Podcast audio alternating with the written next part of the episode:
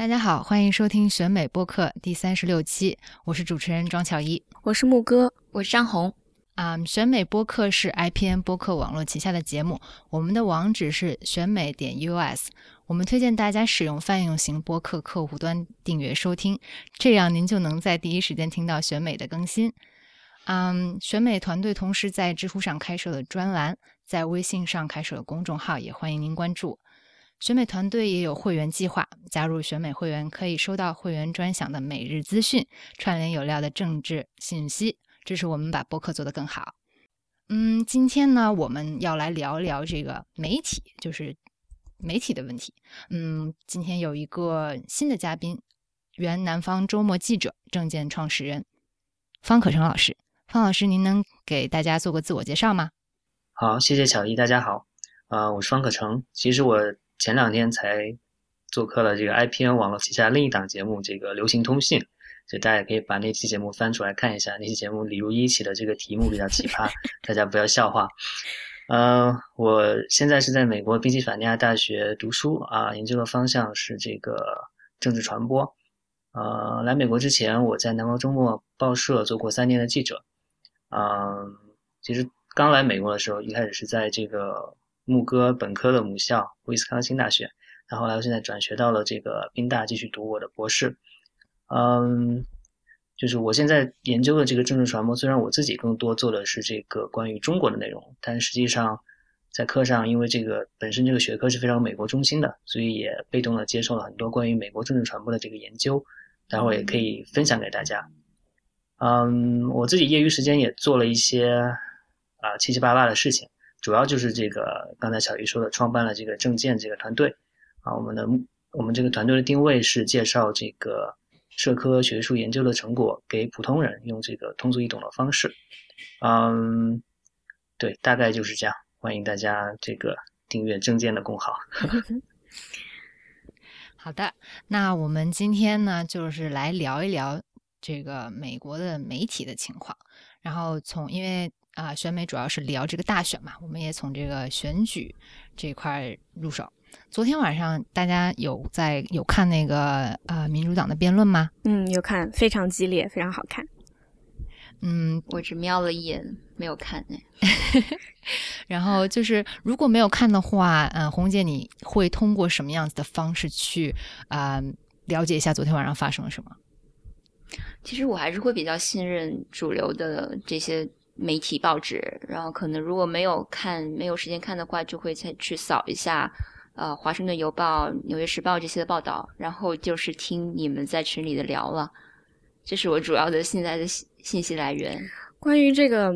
怎么看这种辩论，我其实觉得还挺有意思。就是每一次在电视上有一个重要的呃，比如说转播要要发生之前，我们公司都会写一篇文章。说，呃，以下是你能够，呃，没有电视也可以看到这些节目的方法，一二三四五，就是说，相当于是很多很多的年轻人，他们，嗯，比如说在奥斯卡之前呀，辩论之前，都要上网上网去搜，我怎么样才能看到这些节目？这就从侧面反映了有多少，嗯，我们这一代的人是所谓的 cable cutter，就是他们已经在家里没有电视，或者是也没有去付钱去买这电视这个服务了。我觉得就是今天的时候，我也是在那个 Facebook 上，然后看了扫了一眼我订阅的几个呃媒体他们的账号推的一些呃昨天晚上辩论的 highlights，然后我就瞄到一个 Huffington Post 的那个呃昨天他们他们做了一个就是呃几分钟里边的那种小视频，就是。大概把这些他们觉得非就是编辑啊，或者是这个视频剪辑师他们觉得非常精彩的那个瞬间，把它剪出来。然后他说了一句，他就说，呃，翻译过来就是说，哎，我们昨天看了这个辩论，这样子的话呢，你就不用看了，就是看我们的这个 highlights 就可以了。然后结果那个被顶到，就是上面的那个热门留言，他就就非应该是一个桑德斯的粉丝吧，他就说，就是反正就反讽他，他说。你让我们看你你给我们挑的这些东西，那我们这样就看不到，就是你不想让我们看到的这个东西了。然后就说，哎，昨天晚上那个辩论里边，这个桑呃，就是昨天晚上桑桑德斯逼迫希拉里，就是在把他的这个在 Wall Street 在 Wall Street 的这些什么啊演讲稿放出来，但是就逼了好久，那个主持人也是压迫，也就是一直 push 他了好久，但是他就是就是不愿意不愿意公开，你怎么不把这个放进去啊？然后就觉得就是嗯，好像很多这种就是随因为大选的这种就是日益白热化，这不同阵营的这个参选人的粉丝们呢，也是非常的嗯不信任，就是这种媒体，他们觉得就是说。这个媒体都是属于这个 establishment 的这个机器的一部分，就是属于建制派机器的一部分。可以说，就是说，嗯，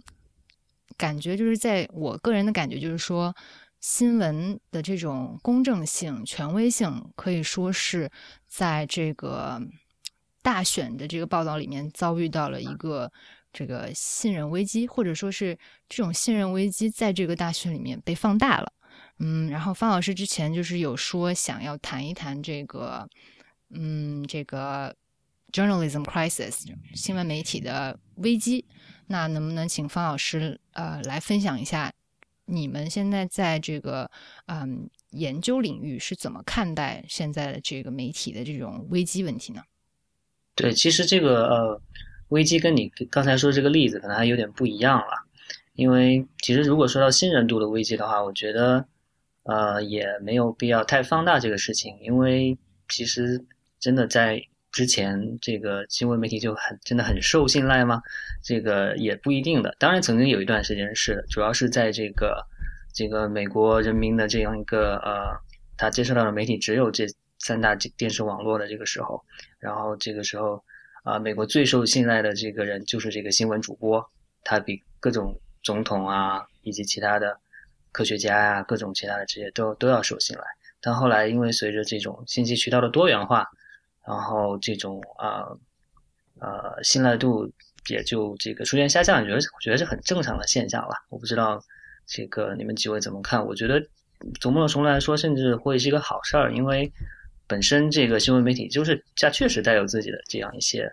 啊。你说是选择也好，观点也好，还是偏见也好，那它都是有一个，它并不是一个呃，并不是一个完全平面的镜子来反映这个社会。所以，其实如果说到这个，大家对这个新闻媒体有一些这种比较批判性的接受的话，我觉得倒是好事。当然，我们现在说美国这边可能不好的一个现象，就是说可能这个新闻媒体对这个政治极化也是有一些的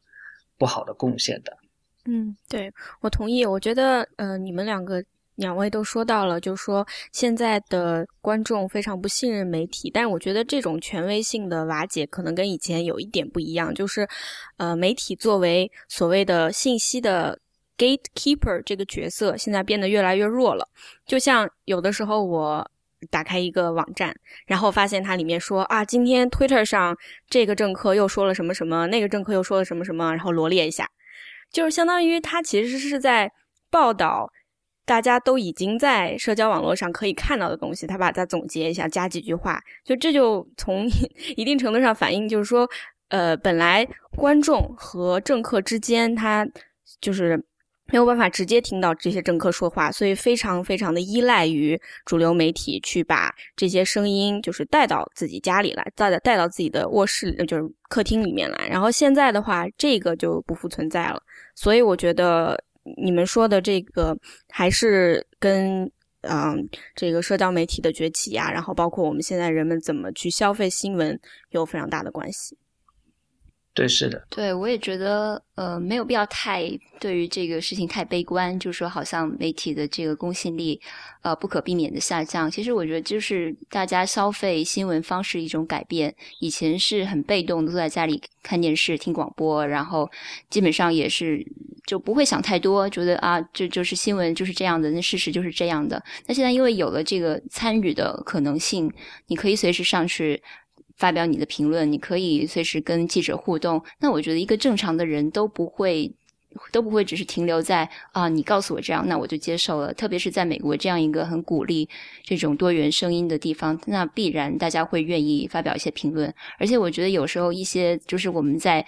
呃，是媒体上看到的一一些比较有冲突性的互动，也是有点放大，有点被夸大了。就是我觉得有的时候，可能心理学上，我不知道心理学上是不是有这方面的研究。我觉得在这样一个情境下面，人是很容易为了去发表一些不同于他听到的观点。而发表，就是为了反对而反对。我觉得有这种因素存在。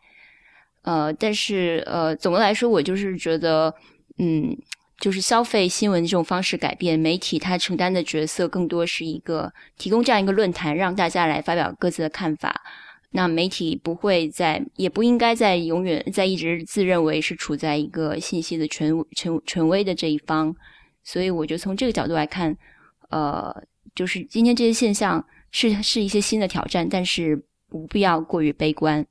对，张。张红张红说的这个呃心理学现象，我不不了解这个，但是其实有一些别的这种心理学的这种现象，比如说有个叫做有一个现象叫做 hostile media effect，就是说很多人都会认为这个媒体的报道是这种 hostile 带对自己带有敌意的，比如说我是自由派，我就会觉得大部分的媒体都是倾向保守派的，那我是保守派，我就会觉得大部分媒体都倾向自由派的，这个现象确实是存在的。所以就是说，大家倾向于会认为媒体代表着一个自己的相反一方的这个声音，所以就会夸大。包括放到国内的语境也是一样了。就如果你是这个自由派的话，你会觉得这种很多不管是社交媒体上发言，还是这种传统媒体上的东西，是不是都太五毛了？如果你是五毛的话，你会觉得 太美分了。其实都是这种，都是比较对比较常见的。哎，说到这个，我不知道是不是跟另外一个现象，它你们怎么看？就是一个叫做 echo chamber effect，就是说我的 Facebook 上面，我们我现在看很多新闻，基本上都是啊上 Facebook，然后一直往下拉，我的朋友分享什么我就看什么，然后所以这个很大程度上让我看到的东西都是我已经相信的东西，因为我的朋友他们的这个政治立场呀什么的，基本上和我也差不多，所以说你相当于就是刚才方老师你提到的，对于这个政治的极化、两极化。呃，媒体也是有这个，呃，在里面起到一定作用，是不是跟这个也有相关呢？那跟刚刚你我们说的那个，大家都觉得媒体说的是，呃，就是是是对自己是有敌意的，这这两个之间它到底是一种什么关系？我觉得这两个应该都存在，就是不知道他们彼此哪一个比较，呃，影响比较大一点。对的，其实相比来说，对这种这种回音式效应的这样一种研究是更多的了。特别是近几年来，你看美国的这个政治传政治传播方面的这种论文期刊啊，很多很多都是在研究这个东西，啊，得出的结论其实也嗯不是非常一致吧。我觉得可能可能很多这这个研究都是说，哎，这个确实是有影响的，但是也有人提出了一些这个反对的意见了，因为会觉得它毕竟虽然你在你的这个社交媒体上可以看到很多自己意见一样的东一样的人分享的东西。但总体来说，这个互联网还是让你接触反面意见的这样一个门槛降低了很多，成本降低了很多，所以没有一个特别这种统一的意见吧。啊，我就觉得就是说，嗯，刚刚提到，比如说新媒体的崛起，互联网的崛起，嗯，同时也可以看到，就是说，因为这个毕竟是有代际的差别的嘛。年轻人的话都可以非常容易的去上网，去啊，在 Twitter、Facebook 上面接受资讯。但是，比如说在美国的话，年龄比较大的人，或者说比较偏远的，他们那边上网并不是那么容易的地方，反而就是比如说像呃之前呃红姐写的那个文章里面有提到，就是这种 conservative radio 的兴起，就大家就很依赖这种。比如说，还是属于比较原始的这种，啊，开车的时候他们在车上听的这种保守派的这个啊电台，而且这个电台其实背后也有很多，比如说呃嗯资金的支持啊，然后去帮去让他们更加呃怎么说，去扩大他们这个影响力。这样子的话，就很容易就是在因为大家接受信息的渠道不同，这种极化的极化的嗯现象好像就更加明显。对我，你说到这个，我想起来，我我之前住在那个纽约上东的一个房子里，然后那个房子它的我的 land landlady 是一个退休了的一个这个菲律宾裔美国人，然后我每一天回到家，我就吃饭的时候喜欢看那个 Daily Show。就之前 John Stewart，现在变成 Trevor Noah，他是一个就是非常非常 liberal 的一个，嗯，相当于讽刺政治讽刺性的一个脱口秀吧。然后我的我的那个 landlady 就坐在我边上看 Fox News，我们两个人就谁也不愿意把声音降下来，然后就就然后就在这样的背景中吃晚饭。然后我现在就觉得这是一个非常非常 typical 的你说的这种代际的差别。他只看 Fox News，然后我从来不看 Fox News。对，其实我觉得就是就回到之前那个问题，就是这些所谓的这个这种回音现象，也并不是在。Facebook 这种算法产生之后才出现的，就是人总是有这种倾向，他愿意听自己跟自己观点类似的声音，所以我觉得说这个就保守派的电台在一些自己。特别是西部、南部的一些地区，它特别受欢迎，有这个经济方面的原因，有文化方面的原因，但是也还是有这种心理的原因。大家就热衷于听这些。他如果这些人他想去接触一些自由派的声音，呃，他们完全也可以，但是他不这样去做，他还是选择就每天听自己最最喜欢听的这些保守派的电台。所以我觉得有些东西，嗯，说新也也不新了。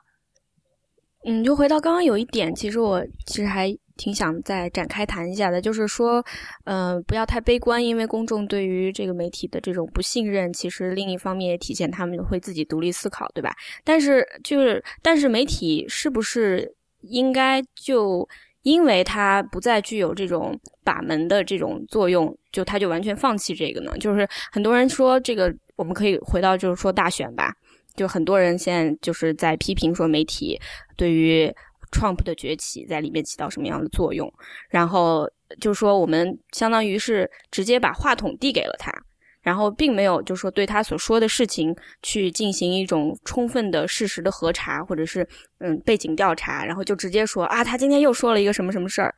呃，因为这样子的话是是不是媒体这是不是媒体应该有的作用，然后是不是媒体没有做到这一点？对，没错，我觉得木哥说的这一点是非常非常重要的了，就是这种所谓的中间人的死亡，其实媒体就是扮演一个中间人的这个作用，对吧？然后如果这种中间人死了的话，其实是给这个有权势的一方去影响普通人提供了更多的方便，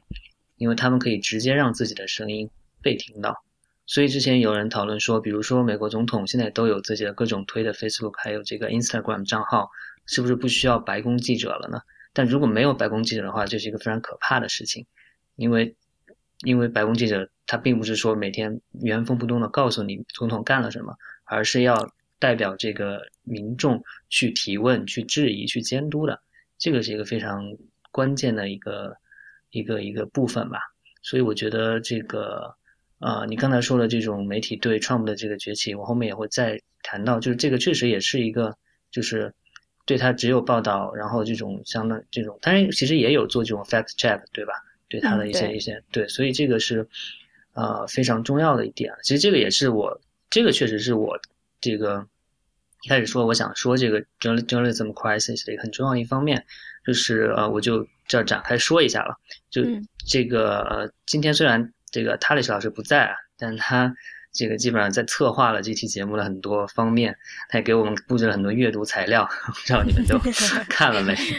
我注意到很有很有意思的是，他发的这个阅读材料里面有两篇文章都引用了一一个名言了，这可能很多人也都知道一个名言，特别是学新闻的，托马斯杰弗逊说的这个：如果让我选择是这个没有报纸的政府，还是没有政府的报纸，我肯定会选择没有政府的报纸。这个是被这个。就我记得我当时在国内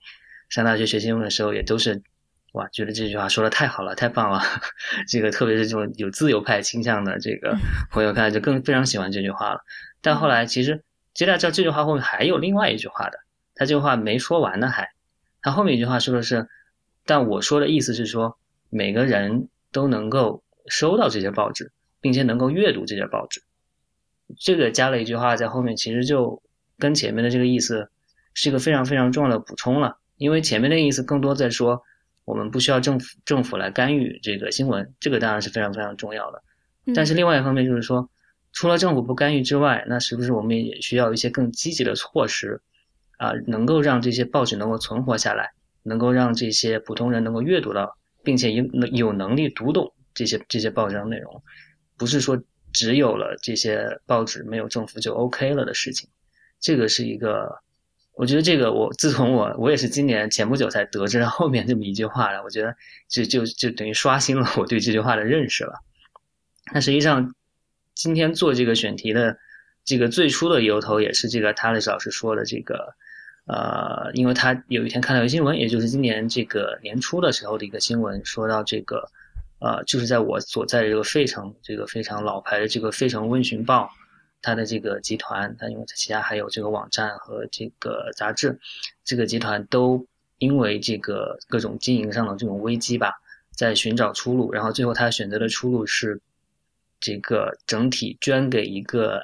NGO，就是一个非盈利组织。然后就从一个盈利组织的这样一个报社变成需要通过一个非常复杂的程序了，来变成一个非盈利的这么一个机构。那变成非盈利机构之后。它的好处就是说，你在税务上会有很多的减免了，然后以及别人给你这个捐款的时候，别人也可以获得这个免税额度这样子的，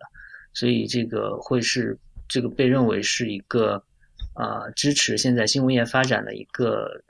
一个一个出路之一吧。那之所以会有这样的这样的探索，其实也就是因为现之前的这样一种新闻业的这样一种啊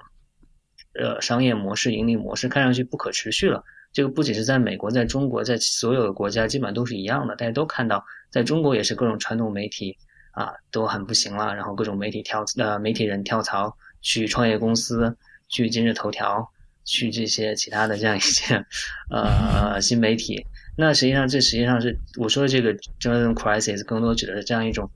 其实是一个体制上的一个一个根本的一个问题，就是你到底怎样再来支持我们这种。新闻业的发展，原来的这种模式看上去是不可行了，特别是在这种啊互联网的冲击之后。那为什么会这样？这样这样这个不可行呢？是因为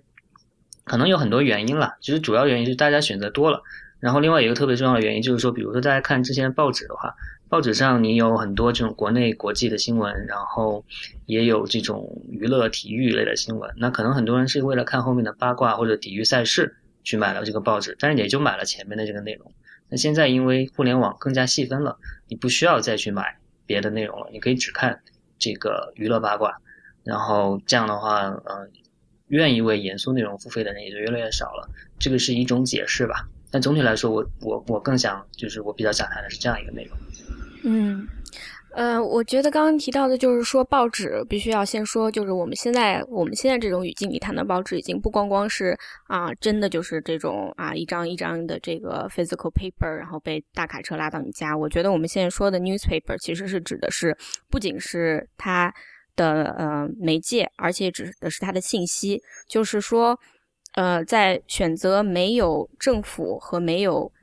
好的新闻报道之间，我选择没有政府，对吧？你是说的是这个意思，对吗？对对对，嗯嗯，说到这个危机的问题，我觉得也是到了一个可能真是到了一个需要整个行业来重新思考。就是我就说到刚才我们第一个问题说到这个辩论，昨天晚上辩论，我实在是看不下去了，因为我觉得辩论到这么多期，基本上已经说出太多新的东西了，可能会有一些形式上或者说一些。比较戏剧化的冲突出现，然后会导致大家有一些讨论。但是从获取信息，去更深一深、更深入的了解两个候选人的这个，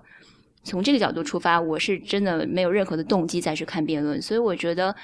可以反思的一点就是，为什么要有电视辩论这个事情？这、这个、这个事情是出现在信息爆炸时代之前开始的一个传统。就是大家只有通过电视辩论，电视辩论是一个很好的方式，让这些候选人可以一次性的跟很广大的电视观众进行一种呃沟通。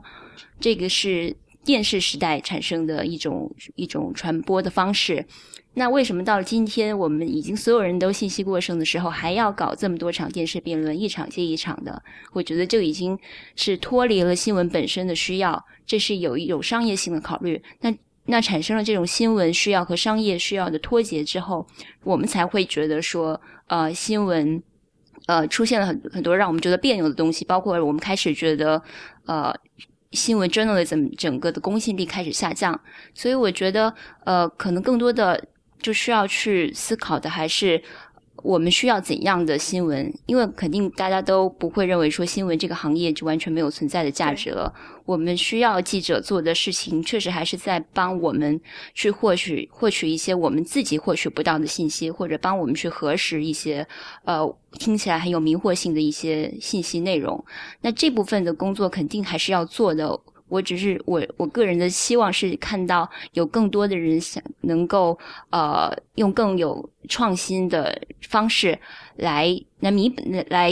满足就是大广大的这种呃新闻消费者这方面的需要，而不是很泡沫化的再去重复一些我们完全可以获得的信息。然后即使说呃你做了很多的二次的包装，然后这些信息的呃这些整理，这些都是有用的，但是呃。我的感觉就是，在美国的媒体，在媒体这么发达这么一个国家，有很多的事情其实是，呃，有点无用功了，有点太泡沫化了。我想就是说提，就是说这个媒体泡沫化，它其中一个原因是，就是便宜没好货。我真的是这样觉得，因为你仔细想一想，你现在看到的就是网上的一篇一篇的文章，我们是不是觉得我们根本就不需要花钱去买它？我们也确实不花钱去买它，然后它拿到的广告费用又越来越少，起码就是在我们所谓说的这个文字方面，就是 text based 的这种新闻里面，那这些东西它变得越来越便宜，那你买到的货物就确实是越来越不好了。我觉得就是这样子的，就像现在很多，嗯，这种垂直的、专门写给专业人士的这种行业内的那些新闻，他才不用管，就是说包装成什么样或者什么，他那个信息，人们就愿意花很多的钱去买它，因为是非常有必要的。所以现在我觉得很大一定程度上，这些危机，就是我们好像失去了，作为就是新闻从业者，好像失去了找不到一种方法能够去说服大家，他们需要为。非常优质的新闻买单，对，是这样的，就是我觉得我很喜欢你的这个比喻了，就是这个这种这种这种买卖关系的这种这种这种比喻，因为实际上，因为我我接触到可能接触了一些这种美国的这种左派的学者了，我我介绍一下他们的这个观点吧，他们的这个观点其实就是说，呃，新闻是不能被商业的模式支持的，就是说，嗯。如果是这种这个商业模式造成了很多的后果，这后果可能就包括是说，呃，过多的这种泡沫化呀，然后这种对于真正值得投入的这种严肃新闻、公共服务的这种这种内容投入不足，但对于一些非常商业有商业化价值的这些，但是公共意义很少的这些内容，就会有非常非常多的投入，所以这个是一个呃错位的现象吧。然后有比如说有一个研究，有一个二零零七年的一个研究，可能有稍微有点远了，但是。我觉得这个研究还是还是很有意思的，他就比较了这个美国和几个欧洲国家的这样一个呃呃媒体提供的内容以及对大家的这个影响吧。首先，他是发现美国这个呃媒体提供的这种新闻里面，绝大部分都是这个本国的新闻，对于世界其他地方的这个关注是非常非常少的。那然后呃，特别是比起这个一些北欧国家，芬兰、丹麦之类的来说，那种。我不知道，反正我到美国之后感觉是，哦，原来美国人对世界了解这么少，比我的这个 想象中要少很多。那那这些学者给出了一个一个一个 argument，就是说这个这个实际上是，啊，美国人之所以对世界了解这么少，是因为他们从新闻中获得的这个关于这个世界其他地方内容实在太少了。那关于这种硬新闻，这种啊政治性的这种这种这种信息也是太少了啊，所以这个是一个。呃，比如说那个那个呃调查呢，发现有百分之六十七的这个美国人都不知道当时的这个法国总统是谁，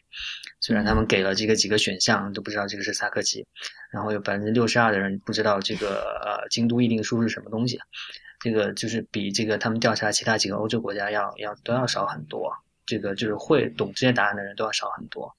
所以啊，这是一个呃一个观点。其实我我也越来越相信这样一个观点，因为。就是我我因为手运营会运营几个微信号吧，我就感觉然后看一些这个，呃，看哪有因为有什么像新榜这样的公司，它提供这个呃数据总结，看到底是哪些文章获得了十万加、一百万加、几百万的这个点击，你会看哇，就是如果你真的成成你如果你真的在运营这些微信号，在看这些东西的时候，我想你可能就不会再是一个纯粹的这种。纯粹自由市场的信奉者了，因为你会看到，如果纯粹真的是自由市场的机制的话，被看的最多的永远是什么？震惊光天化日之下，美女竟然做这样的事儿，或者是说，千万千万不要吃这种东西，否那这么多人吃了都得了癌症或者什么之类的。这个，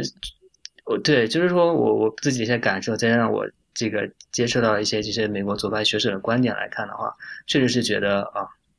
纯粹商业机制来来啊，基于这样的机制来运营这个运行新闻，实在确实是可能。不可行了。一个很重要的原因就是说，新闻我们说的这种严肃新闻，它提供了就用经济学的这个术语来说，我不是经济学专业的，所以我也许说错了。但是我读的观点是说，这个新闻跟普通的美这种啊其他的商品是不一样的。比如说，我买了一个苹果，我吃了苹果啊，我这我我吃了觉得好吃，得到了营养，所以我愿意为它买单。但是新闻提供的这种价值，更多的是一种啊，它是一个公共产品。新闻带来的好处是。整个社会变得啊更加知情了，更加 informed，然后整个社会能够做出对于这个民主的运转能够做出更好的选择。它其实带来的是一个公共性的、社会性的一个影响。可能但这样影响就很难让个体为之付出很多的钱去买单。这是一个对我觉得这是一个挺挺有意思，也也对于我来说是一个很 convincing 的一个 argument 在这儿。我之前就是有看一部纪录片嘛，大家可能应该也都有听过，就是叫《Page One Inside the New York Times》，就是一个一一年的一个嗯纪录片。它的它主要也是讲的，就是说在呃这个之前的这个经济危机期间，就零八年经济危机之后那几年。美国的这个报业就经历了一个比较令人恐慌的危机时期吧，说的也是刚刚就是我们有提到的，就是说报纸卖不出去了，然后很多报社它因为这个运营困难，广告量下降，还有这个就这个盈利越来越差，被迫就是要卖掉或者是关闭裁人，所以当时就有一个很恐慌的时期吧，而当时也是那个。Twitter 开始逐就逐渐开始兴起的时候嘛，然后我当时就有印象，就在那个片子里面，那个呃，David Carr 就之前那已经已经过世了吧？那个那个一个 columnist columnist，他就是就蛮蛮有意思，就是说，就也是我们刚刚讨论到的这个地方，他就是说，呃，他在那个 Intelligence Square 里面就一个辩论，纽约这边的一个辩论节目里面嘛，他就说，啊，就是他觉得。很多人就说这个什么 journalism 就已经死掉了，就是这个新闻业已经死掉了。但是呢，就是说卡尔就觉得说，呃，像刚刚大家说到，你作为你作为这种严肃新闻的话，你要让公众拥有知情权，你去做这个 gatekeeper，这个这个角色是在这在社会里面是不应该过时的。然后呢，就一开始大家很比如看好这种网媒，但是他就他当时就在那个现场里面。呃，他在现场辩论的时候，就把那个一个当时一个网络媒体叫 Newser 嘛，他就把那个 Newser 的那个页面打出来，然后把就是比如《纽约时报》或者其他这种严肃媒体报过的东西，把它去，就是把，因为很多就像 Newser 这种网络媒体，他们基本上是有点像二次生产吧，因为这些比如说 Washington Post 或者 New York Times，他们生产完了之后，他把它再就是重新改写，或者是把那个标题改了，然后让它更容易就是在网上传播。如果你把这些严肃报道去掉的话，就会发现，就这个网络媒体他们自己生产的东西其实是很少的。所以他就是想说，嗯，在现在这种新的媒介兴起的时候，并不意味着就是说我们不需要这种传统媒体这些它原来的这些很重要的一个。很重要的这些角色嘛，然后我就觉得，就是刚刚我们谈到的这一些，可以说是呃，主要是一个盈利模式这种，嗯，怎么说，就是因它现在因为这个新的媒介出出现产生，导致它这个这种盈利模式原来旧有的盈利模式不够用了，它必须去寻找新的这个盈利模式。那我先说一下这个盈利模式的这个事情吧，就是说，可能现在可能主要是两种思路吧。一种就是说去找盈利模式，嗯，或者是说，比如说像 BuzzFeed 这种，先通过猫猫狗狗什么之类的吸引来流量，然后后来再搞这个严肃新闻，这个是一个一个方式。然后另外一种的思路就是说，不要再去找什么盈利模式了，就是说我们想用其他的方法，比如说我刚才说到这个关于美国和欧洲的对比研究，其实他们想 make point 就是说，欧洲之所以会比美国要好，是因为他们有公共这种电视的这种系统，公共广播的这个系统，然后有些国家甚至是有这种公共财政来支持的这个报纸杂志，所以这个在美国很多这种左派学者想提倡的一个就是说，我们怎么样是用这种这种。啊，公共的这个 public funding 来支持这个新闻业的发展，因为可能他们会觉得证明了你不可能盈利的，你必须是一个那新闻就像这个博物馆、像教育、医院一样，它是有这种公这种这种公共性的东西在里面，纯粹的这种这种商业化的这个机制可能是不管用的。嗯，说到这个，就是我也。之前看到一本新书吧，好像是一个法国经济学家，他也是说，他说我不是说完全要让嗯每个人都强制性的给这个媒体掏钱，而是说给他们一些比较呃好的、比较 preferable 的这种 tax treatment、legal treatment，这样子的话，嗯，就像就像大学一样，就是说它它是一个它是一个知识经济，就是 knowledge business，所以它应该。嗯，就是跟其他的这种一般的商品区别开，但是我我也很喜欢很多很多 non-profit 的这种呃新闻媒体，比如说 The Marshalls Project，不知道你们熟不熟悉？它是美国一个写那个关于呃 criminal justice 方面的一个媒体，它做的非常好。然后呢，还有 Texas Tribune，呃。也现在是一个 non-profit，但是就是一个问题就在于这些 non-profit 是不是从某种程度上其实是有牺牲他们的独立性呢？因为它的这个 foundation，它毕竟是有嗯几个比较大的这种嗯支持的这个 donor，然后所以说不知道你们在这这这点上有没有什么看法？我觉得独立性的这个问题。除非就是真的能够找到一个商业模式，就是所有读者都都付小额的支付，然后有足够多的读者来支付，这样你才能保证这个媒体它的，你你才能你才能说，你才能好像不给对方借口说来攻击你说你你这个媒体肯定有倾向性，因为你拿了某某某的钱。但是我觉得这又不现实，所以我觉得独立性是要放到一个整个。整个媒体环境的 context 下面，就是是不是有足够多的选择？如果有足够多的选择，那可能这个市场的力量就能够纠正一定因为这个资金来源而造成的可能的倾向性。所以我并不会特别的只把这个资金来源作为一个特别怎么样的，因为即使是像华呃华盛顿邮报这样的媒体，那它的大股东是 Amazon。难道他就是我？我们并不会因因此就特别去怀疑说他是不是特别倾向于为 Amazon 所代表的这种商业利益代言，因为我们有足够多的选择，而且我们也知道，呃，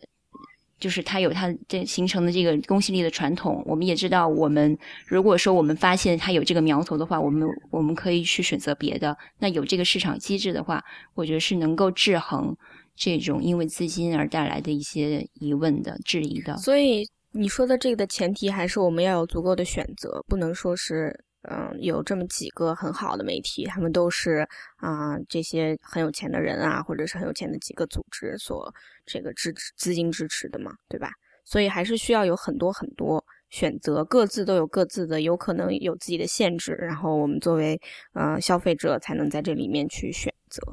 比较好。嗯嗯。就关于这个危机的危机的问题，我觉得还有另外一个角度来看，就是关于一些原来的地方媒体，这些是可能我们平时不是特别关注的。就是原来这些地方小报，不知道不是小小报，不是本地报纸，他们其实承担了很大一部分，就是在本在这些呃一些小的地方，他们呃传播一些公共的信息，包括呃就是建。怎么说呢？去营造一种 community 社区的这么一种感觉，呃，但是我觉得这些媒体是现在受到这整个这种新的媒体的模式冲击最大的，因为你说即使说像《纽约时报》这样的大报纸，它很现在有困难，但是它它的这个抵抗能力还是比较强的。但是小报这种地方小报纸可能大大部分就死掉了。然后原来在美国社会中很重要的这样一种，呃，包括就是很经典的托克维尔写过的这种小报纸承担的，呃呃维系这种社区的这种之间的这种团结感的这个功能就被被消失就消失掉了。然后我觉得这可能也是造成美国现在社会有一些社会问题的一些原因。就是我之前有跟一个朋友聊到，他是南南卡罗来纳州的人，然后大家也知道，就是南卡州这个州它有比较严重的种族问题，到现在还是这样。就是它作为一个南方州，然后我，然后我们也聊到 Trump 的现象，然后这个朋友他就特别有点义愤填膺的，他认为。就是确实是我们这些呃，就全国性的这些大媒体没有去关注到，或者说没有能力去关注到本就是这种地方上的一些一些呃，在有一些什么样的问题，所以造成了很多这种地方上的人，他们觉得这些东海岸的精英跟他们是脱节的，这也是他们为什么会呃有 Trump 这样的人出现，他们特别容易受到感召。对我特别同意这一点，就是媒体其实。就是所谓的媒体精英，就一直在谈论这些很多什么啊，这个多样性上面的问题啊。但是其实他的注意力还是都是放在大城市中产阶级的这个小这个世界里面去的。对，这是难免的。对，所以我们是不是现在可以？哦，可以哦。对，我们现在对刚刚我们说到很多这个 Trump 的问题，我觉得我们说不定就可以呃谈一下，就是这个 媒体的倾向性的这个问题，因为我们也有注意到，我们也有注意到，就是这次大选里面有很多这个媒体比较。呃，站队比较明显的情况，比较典型的就是这个 Huffington 呃 Huffington Post，它每一条这个 Trump 相关的这个新闻下面都会有一个有一个 note，他就会说啊，这个这个 Trump 他是一个啊骗子啊，然后是这个排外者啊，是个种族歧视者啊，然后完了就还把他那个要 ban 这个穆斯林。就是把让这个穆斯林禁禁止穆斯林进来，就这个这个禁禁止穆穆斯林进入禁止入境，对，禁止入境这个事情就都写在那个下面 notes 里面，而且还把这个 Donald Trump 的新闻呢都放在 这娱乐版，所以就是嗯，大家就可以就大家对就很多人对于这个这个。怎么怎么应对 Trump，就是很多媒体怎么应对 Trump 这个现象，可能都有挺多话想说的。可以呃，大家可以分享一下你们怎么看这个现象吗？你们觉得这个是，嗯，媒体是不是应该这么鲜明的反 Trump 呢？我先提供一个数据吧，就是有一个研究，就是说统计了二零一五年这个。晚间新闻的这个黄金时段的这个新闻报道，对各个候选人的这样一个时间，然后 Trump 是有三百二十七分钟，然后克林顿是一百二十一分钟，桑德斯是二十分钟，所以这个确实是。呃，这这个是在一个什么样的这个它基数是什么？基数基数就是指这个啊，它是这个 Nightly Broadcast Network News Coverage。然后这个一个晚上的，还是说就是一段时间里面的？就全年的，就是因为它每每，因为它每一天的这个晚间的这个时间段，其实新闻都很就很短的嘛，不可能是很长的这个新闻。对，然后《纽约时报》有一个最近一个报道是说，这个 Trump 等于是获得了价值二十亿美元的免费的这个 airtime，在这个 不光是 airtime，还包括 newspaper 之类的这种整个的这个 free media coverage。这个对，所以就是说，这个大家关注他。所以我我想说的一点就是说，其实很多时候这个站队啊是肯定是有的。然后美国的媒体一般也都会有自己的倾向性，但是很多方面其实来说，他们很多时候还有这个商业化这个性的考虑在里面了。比如说有一个呃 CBS 的 CEO 他说了一句话，不知道你们看没看到他说这句话？他说这个。呃，Trump 这个事情呢，这个他的这个崛起呢，可能对美国不是什么好事。就 But it's so, but it's so damn good for CBS，就是说，对这个 CBS 来说，真是太他妈好的一件事情。是啊，所以之前那个呃选美的这个华思睿，他写了一篇文章，就是是不是媒体创造了 Trump？他就是就是里面就说到这样这种几大电视。要不是因为 Trump，然后要不是因为这些辩论的话，他们的收视率根本就不会有这么高。就之前 CNN 的收视率一直是非常的低的，然后今年大选年收视率飙升了百分之一百七。然后 CNN 是怎么报道 Trump 的呢？我记得特别清楚，因为我们公司的电视经常就是在全部都在放 CNN。然后那个 C N 的报道就是他二十分钟的时间，几个 anchor 一直在说，Trump 马上就要讲话了，Trump 马上就要讲话了，二十分钟就一直在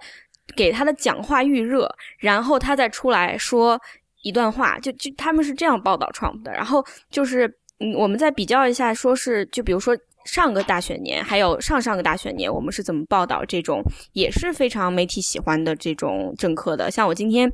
因为做一个选题，一直在翻那个以前大家怎么去 cover Sarah Palin 的，就是 Sarah Palin 这个人，他也是属于说话有的时候不经大脑啊，大家也都非常的呃打引号的喜欢他，因为他每次一出来就超好看，对，然后嗯，但是我就看啊，当时比如说 ABC。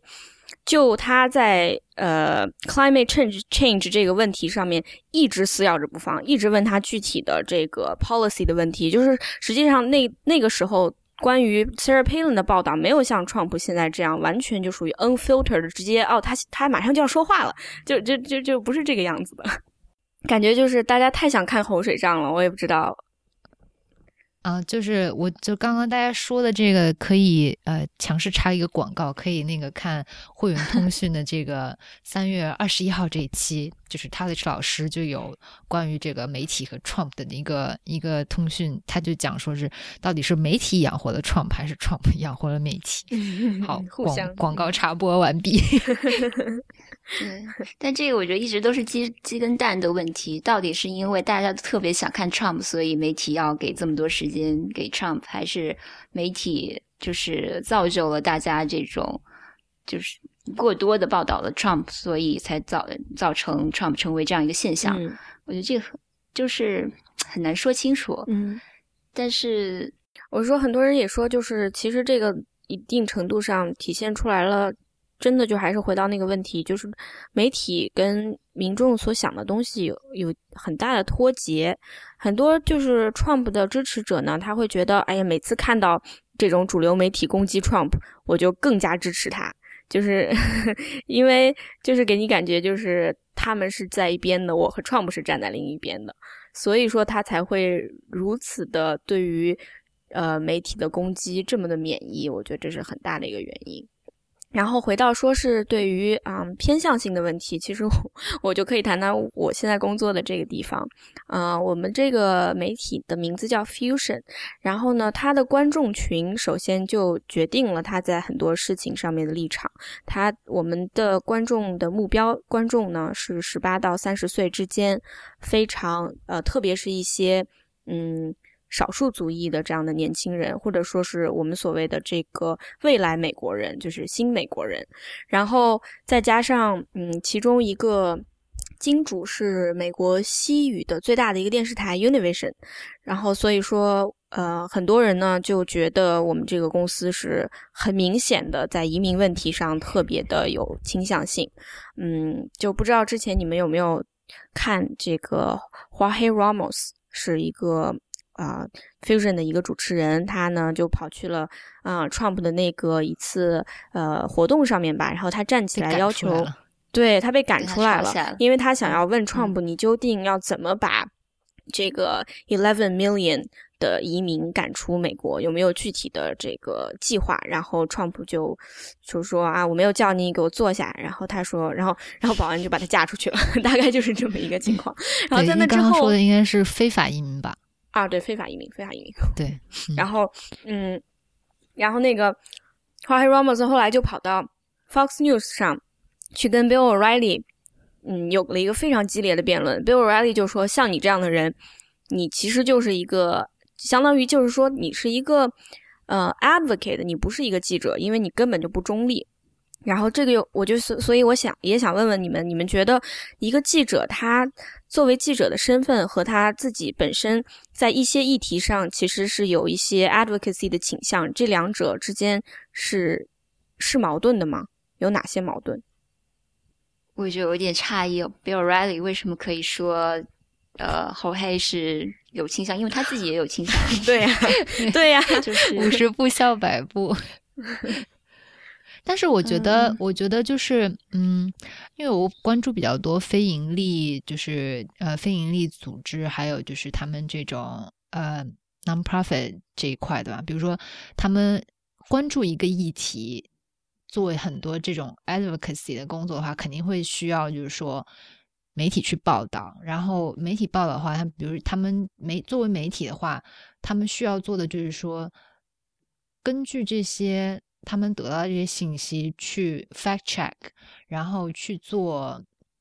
去做一些，比如说系统的调查，然后利用现在新的科技，比如说这种数据化，呃，数据可数据可视化的这种呃新闻，让让这个很多不知情的读者观众能够对原来在他们眼皮底下他们没看到的这些东西，重新让他们去看到这个，然后比如说。中美洲的，比如说之前中美洲的这些非法呃非法移民，他们潜入这个，他们潜入潜入这个美国国境里面。当时如果我们如果我们没有记者去揭示或者是去跟踪拍他们这些人在路上的一些呃，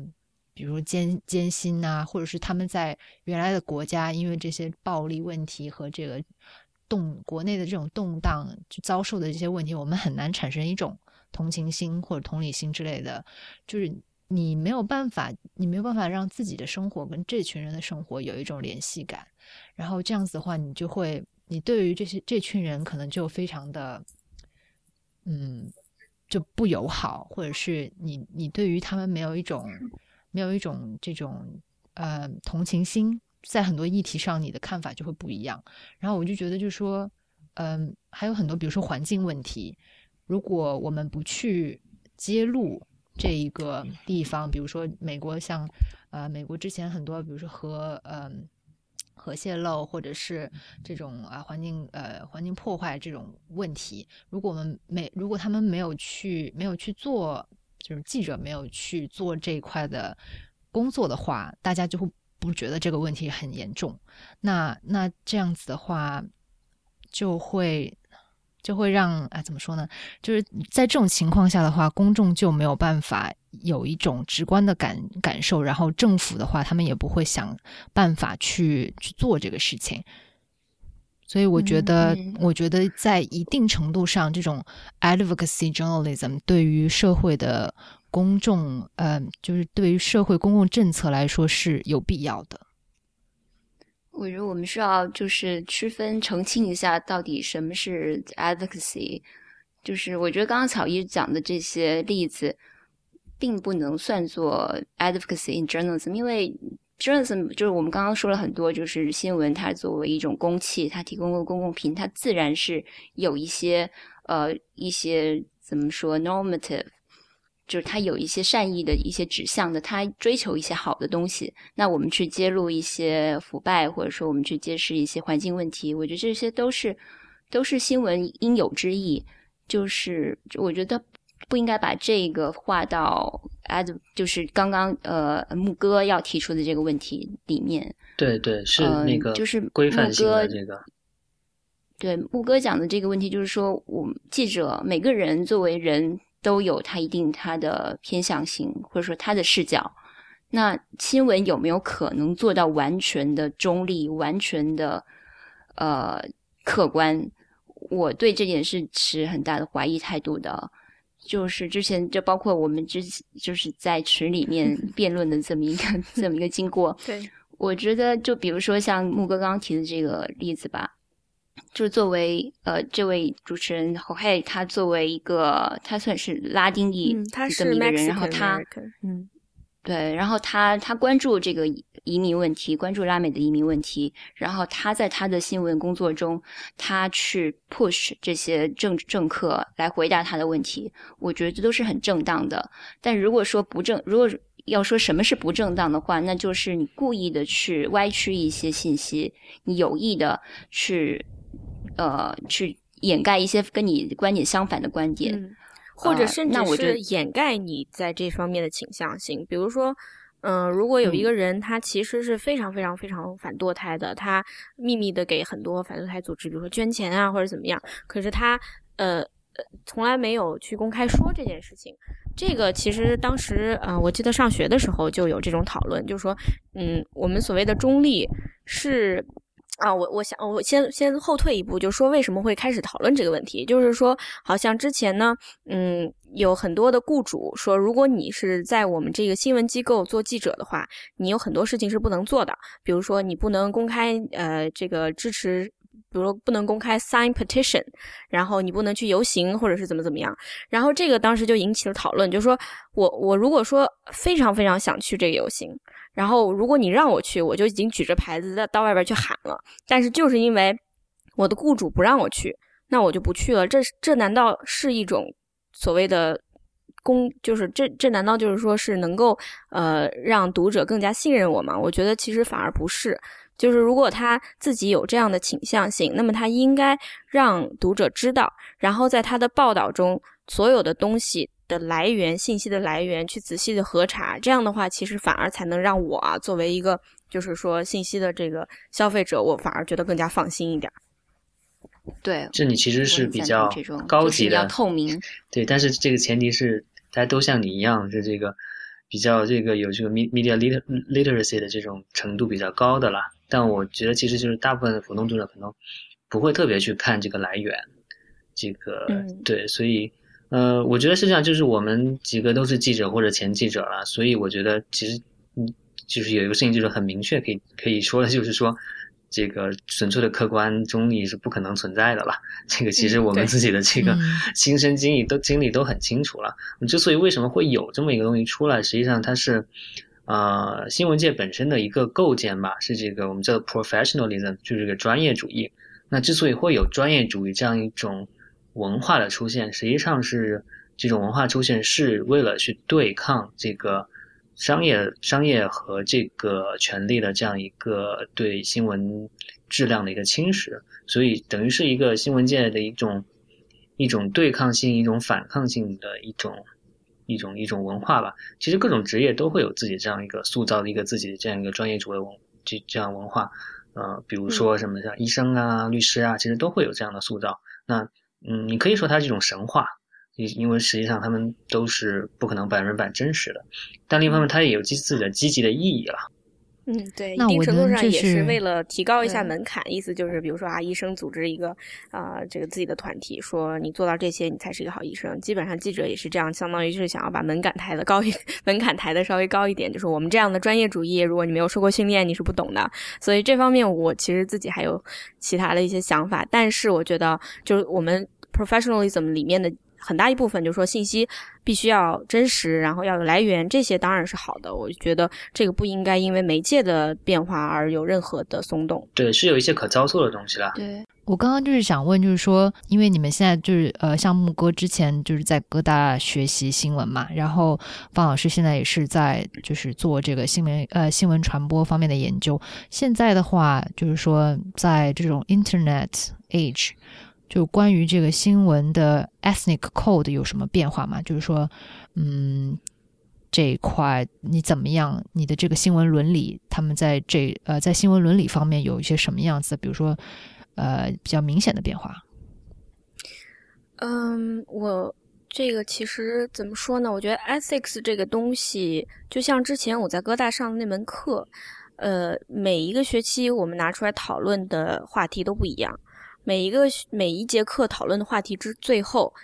都没有人会走出这个课堂，觉得自己啊，我今天明白了，原来这个新闻伦理在这件事情上这样做是对的，那样做一定是错的。所以，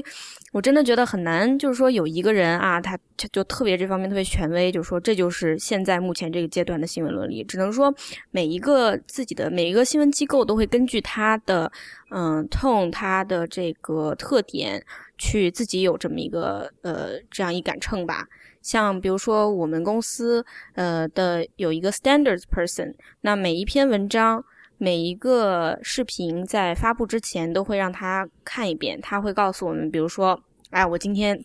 又批评了这个人，那你有没有去问这个人，他对此有没有什么回应啊？就是他是负责把这个关的。那我觉得这种 ethics code 这种最基本的东西是没有变化的。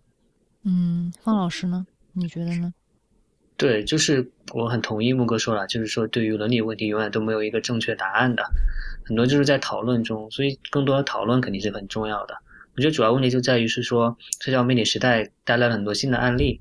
啊，新的问题，比如是说一个事情发生了，特别是有具体当事人的时候，嗯，大家都在纷纷在推特上找这个人，纷纷艾特他，这种这种情况，或者甚至直接把这个，嗯，某一个当事人发的这个推特就嵌入到自己的这个。报道当中去，是不是一个非常合理的现象？这个，比如说这样一种这这种这种新技术带来这些这些问题，可能是确实是我很同意木哥说，就是说一些基本的原则没有变，但是在遇到新案例、新环境的时候，确实是有更多的讨论的这个余地在里面了。另外就是联系到这个这个刚才说的 advocacy 这个问题，其实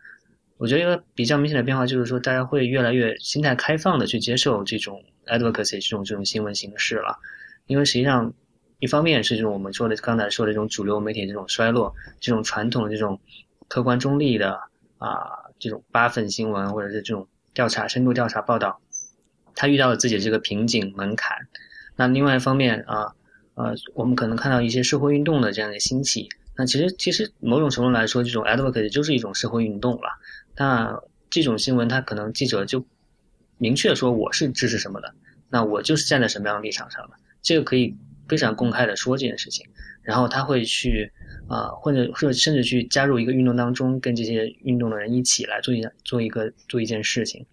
嗯，其实我觉得我感我的感觉是说，大家起码在学界对这种啊这种新的新闻形式的这种接纳度、开放程度也是越来越高了。认为是说这种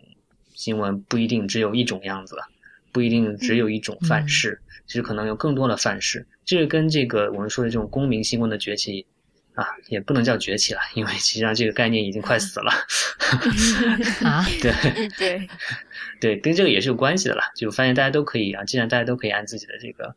呃声音来发声，大家发现，哎，这个其实也可能是一个好事儿。嗯，对。哎，那我就想问说，就是现在在美国比较典型的 advocacy journalism 的代表都有，你们可以举一些例子吗？我觉得其实是这样的，有的时候你不一定是一定要非常明确的说我支持什么，才表现出你有一定的倾向性。你的关注本身其实就是一种倾向。就比如说我之前举那个例子，呃，The Marshall Project，那它虽然是一个嗯新闻媒体，但是它你你可以看到它所有的这个报道都非常的关注于，比如说非常关注 prison reform，它都是从就是美国的这个。Criminal system 就包括呃很久以前就是这这十年来的这个 war on drugs 这些各种各样的政策，呃对于嗯美国许多人的是怎么样影响他，他非常关注这件事情，所以所以他的这种报道本身，我觉得你有些人就觉得他是一种 advocacy，因为如果他不写，那么很多人他就就像。就像巧一你之前说的，我读了一篇关于这个的故事，关于比如说一个人出狱了以后怎么样非常辛苦的重新融入社会，那我才会去关注这个议题，从而去觉得这件事情和我有关。所以你可以说，像这种有嗯自己非常关注的这个呃 topic 的这样的一些媒体，你可以都说他们是 advocacy，只不过就是他在做这个的时候，他有没有做到他。嗯，没有去，比如说美化一些数据，他没有去编造一些故事，这个我觉得是，嗯，是很基本的。对，没错，就是有没有一个呃自己这样一个议程是很是一个判断标准吧？一个有没有很明确的这个议议程议题？对嗯对对嗯，比如说举一个例子，比如说啊、我我比比较知道一个叫 Free Press，那它的这个议程很明确，就是推动这个美国的这种媒体改革。那它的这个很多内容就是关于关于关于这个方面的，那可能涉涉及到这种，呃，或者是说像占领华尔街啊这样社会运动期间，也会有这样一件一些相应的啊很医生很明确的这样一种 advocacy journalism 出来。嗯嗯，像那种像那个 Think Progress 这种算吗？啊，Think Progress 肯定算，我觉得。觉得他就是，比如说在环境问题上呀，他就非常的 liberal。他他基本上，我觉得，嗯，还比如说 The Nation 像这样的媒体的话，都是非常明确的，是有一定的呃 agenda 在的。agenda，嗯、对，嗯。回到就是这这个话题的由头，就是 Huffington Post 在他的新闻报道下面用那样一段话说 Trump，嗯、我我对这个事情反正我是挺包容的，我觉得这个是他其实他某种程度也是一种 marketing 的一个方式，他知道他这样放这一段文字在下面的话会引起很多人的关注，甚至很多人会为他点赞，很多人会为他这样做拍手叫好，让他可以吸引到一部分同样认为 Trump 非常可恶，或者说同样认为新闻媒体应该对 Trump 有一些呃采取 take a stance，我觉得他吸引到了这样一部分读者。那那他有没有违反新闻伦理呢？我觉得并没有，因为我不觉得他这样做会误导很多人对 Trump 的看法，因为他的这个首先他这样做首先是比较戏谑的，就像呃会去看 John Stewart 的节目的人呢，他本身就是他自己是把自己定位为比较自由派，然后他才会去看，他才会从那些笑话中呃得到一些愉悦。那同样会去看 Huffington Post，或者说因为呃他的这样一段话会特别去关注 Huffington Post 的报道的人，也是也是有一个这样一个自我选择的过程。那那些跟那些可能会因为呃。所以说，我觉得现在已经找不出那种就是完对 Trump 完全一无所知，就因为看到了那一段话，就觉得就就被他误导，就觉得啊 Trump 就是个大坏蛋，然后就不再思考，然后就接受这种观点。我觉得这是不存在不存在这样一个场景的，所以我并不会对 Huffington Post 那种做法有太大的批评。但是当然这个东西不能过不能过火了。嗯然后我觉得好像后来他好像这段话也撤掉了吧。我觉得虽然不能想象，我特别同意你说我不能想象你说的那种场景，但是我能想象的一个场景是，我是一个 Trump 支持者，然后呢，我打开了一篇 Huffington Post 的一篇文章，他明明报道的内容是，比如说啊，Trump 最近又啊、呃去了哪儿哪儿哪儿，然后他的在在民调里面的结果怎样，然后他下面一段话就说。Trump 是一个种族歧视者，怎么怎么样？那我就会觉得这个媒体对 Trump 完全不公平，那就反而会让我 可能觉得，哎呀，这种受欺负，但是又非常呃，这个 you know like 呃、they beat him down but he gets up 那种感觉，所以我觉得我能是我是能想象这种场景的。所以说，Huffington Post 他自己的这个决策是他的一个 editorial voice，那对。对，他的一个选择，嗯他知道他这样会冒犯到一些人，然后他衡量之后，他可能觉得他吸引到的人会比他冒犯到到的人更多，嗯所以他这样做了。我觉得这也完全是一个 理性的选择。就是他，我我我的我的看他的角度是，他会不会影响到整个新闻环境？会不会影响到一部分人？会会造成错误的信息？我觉得他没有，我我不太担心那些方面的问题。所以呃，不是，我觉得他没有造成这些方面的损害，所以我不会特别的去谴责他这样做，或者说他这样做不对。嗯嗯，对，我觉得张红对这个的分析是挺好的啊，就是，呃，其实媒体的行为你都可以找到很多方面的原因来解释，我觉得单一的解释是都是不合适的。比如说你说 Huffington Post 这么做，就是因为他们是这个自由派，或者说他们是代表建制派，那这种这种这种唯一的这个理由是不存不是这个解释力比较弱的啦。那比如说你说他纯粹是为了商业性的考虑，那可能也并不是纯粹这么考虑。那是不是说他是这个编辑记者真心认为这个想啊保卫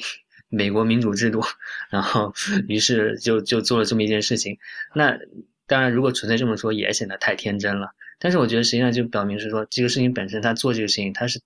就像一个媒体，它总是受到很多很很多方面的限制，但同时每一个在其中的这个记者都是有一定空间发挥自己的这个主观能动性在里面的，所以它都是一个很混杂的结果。那它造成造成的后果，刚才然后也分析了，就是说也可能是一个比较混杂的后果。所以这个我觉得这个要做研究还是蛮有意思的。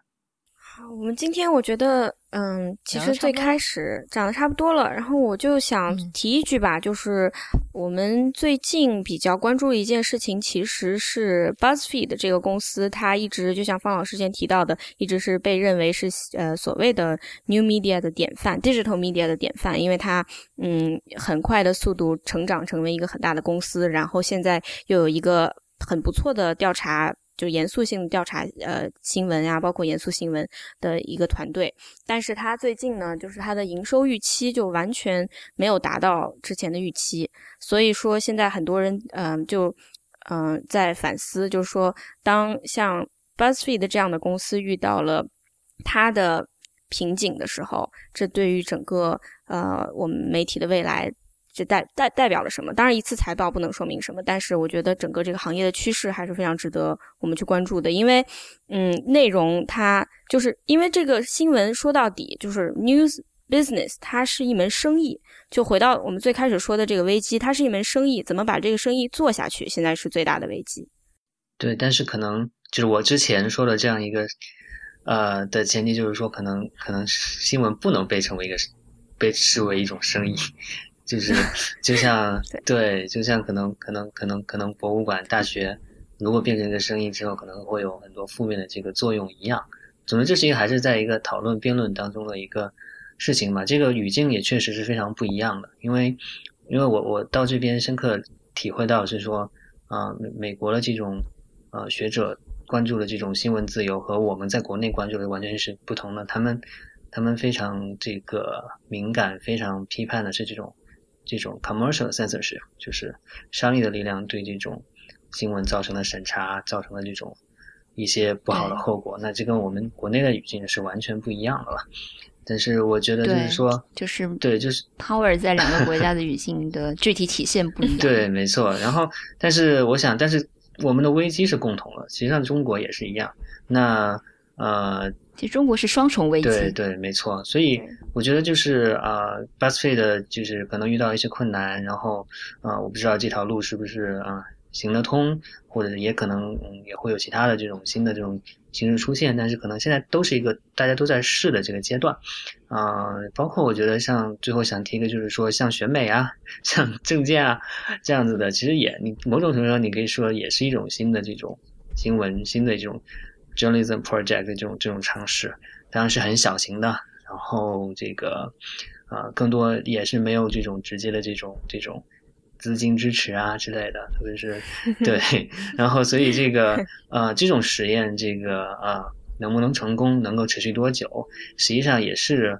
啊从往大往大了说吧，拔高了说，也是在为这个解决这种新闻业的这个危机来做一些试水吧。嗯，对。就是还是看看大家会不会为像我们这样的优质内容买单。所以呢，就是在这里呢，也希望就是大家啊，如果你们喜欢选美的话，就订阅我们的这个啊会员通信啊。然后今天的节目差不多就到这里。嗯，今天特别感谢方老师，然后也感谢我们两位常驻嘉宾啊，木哥和呃张红。啊，谢谢大家这个收听选美播客。选美播客是 IPN 播客网络旗下的节目。我们的网址是选美点 US，我们的直呼专栏是选美 I am election，聚焦美国大选。我们的新浪微博是 at 选美 I am election，我们的推 Twitter 是 at 选美 US。